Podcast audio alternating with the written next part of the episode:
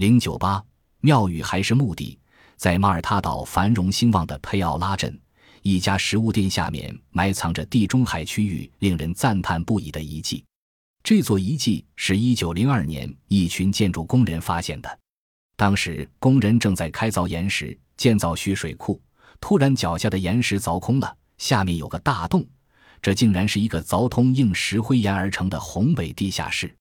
起初，工人利用石洞来堆放碎石废泥，还堆积垃圾。但有一个工人认为这个洞穴不比寻常，并非自然形成，而是人工凿成的石室。于是将此一发现向当地一些考古学家报告。那些考古学家搬走所有垃圾泥石，以便发掘勘测。他们发现里面石室众多，好比一座地下迷宫，最深处距离地面十米。石室一间一间的连通，上下共有三层。今人无以明之，只得引用希腊文中“地窖”一词，意思是地下建筑。任何人到此一游，莫不啧啧称奇。地窖的开凿工程十分浩大。至于建筑特色，包括石柱和屋顶，与马耳他许多古迹和庙宇如出一辙。但别的庙宇建筑在地面上。这座在石灰岩中凿出的结构与众不同。考古学家在地窖范围内越是往下发掘，越发觉这不像是一座庙宇。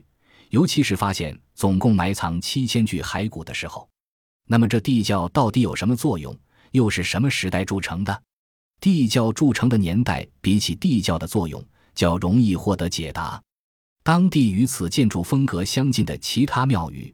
多见于公元前两千四百年前后，其石岛上的石器时代居民豪兴一发，铸成不少宏伟的庙宇。岛民以牛角或鹿角所制的凿子和楔子，用石锤敲进岩石以进行开凿。他们用过的两把石锤及做精工细活时用的碎石和黑曜岩工具都发掘了出来。我们对这些居民所知不多，但是从他们留下的美丽建筑。可窥见他们超卓的建筑才能。地窖里一个从石灰岩中凿出的窟，尤其证明这一点。在一个名神浴室的石室里，有一堵墙壁被削去一块，后面是状似壁龛、仅容一人的石窟。一个人坐进去，照平常一样说话，声音可以传遍整个石室，并且完全没有失真。女人说话时，因为声调较高，所以不能产生同样的效果。这时是靠近顶处，沿四周墙壁凿了一道脊壁，女人声音就沿这条脊壁向四处传播。设计石室的人显然知道这个设计能产生特殊传声效果，因为发现了这回声室，考古学家便认为这座地窖是在宗教方面有特殊用途的建筑。这石室说不定是祭司的传语所，但祭司虽则必是男性，崇拜的对象大概是个女神。因为考古学家在地窖发现两尊女人卧像，都是侧身躺卧。另外发现几尊特别肥大，也许以孕妇为蓝本的侧卧像。这些证据显示，地窖可能是个崇拜女性的地方。不管崇拜的是什么神，这个地窖的阴森怪异环境一定会使前来敬神求玉的人肃然敬畏。每次进去总是诚惶诚恐。吓人的是，整座建筑埋在地底，里面不见天日。置身一个宽大石室中，处处诡秘幽玄的气氛里，突然传来隐身人说话的声音。求神者一听，自然敬畏不已。然而，一个宽度不足十二米的小室里，竟然放了七千个人的遗骸，又应该怎样解释呢？骸骨并非一具具完整的骷髅，因为那么狭小的地方根本容不下七千具尸体。室内骨尸散落，说明那是以一种移葬方法集中到室内的。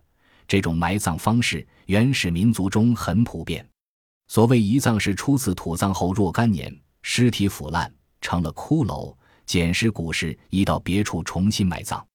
这样说来，地窖不就是善男信女永久安息之地呢？如果这座庙宇是供人礼拜之地，也是供死者安息之处吗？马耳他岛上这些早期居民的宗教包括崇拜死者吗？没有人知道马耳他岛的居民什么时候和为什么如此安放骸骨，也没有人知道这座庙宇在哪个时期变为墓地，还是初建时就具有两种用途。许多屹立在地上的庙宇是模仿早期石墓建造的，说不定这座地窖要把建筑方式倒转过来，因此这是一座仿效地上庙宇模式兴建的坟墓。这一类问题都找不到答案。马耳他岛上这种举世无双的地下建筑到底为什么兴建？大概永远是个不解之谜。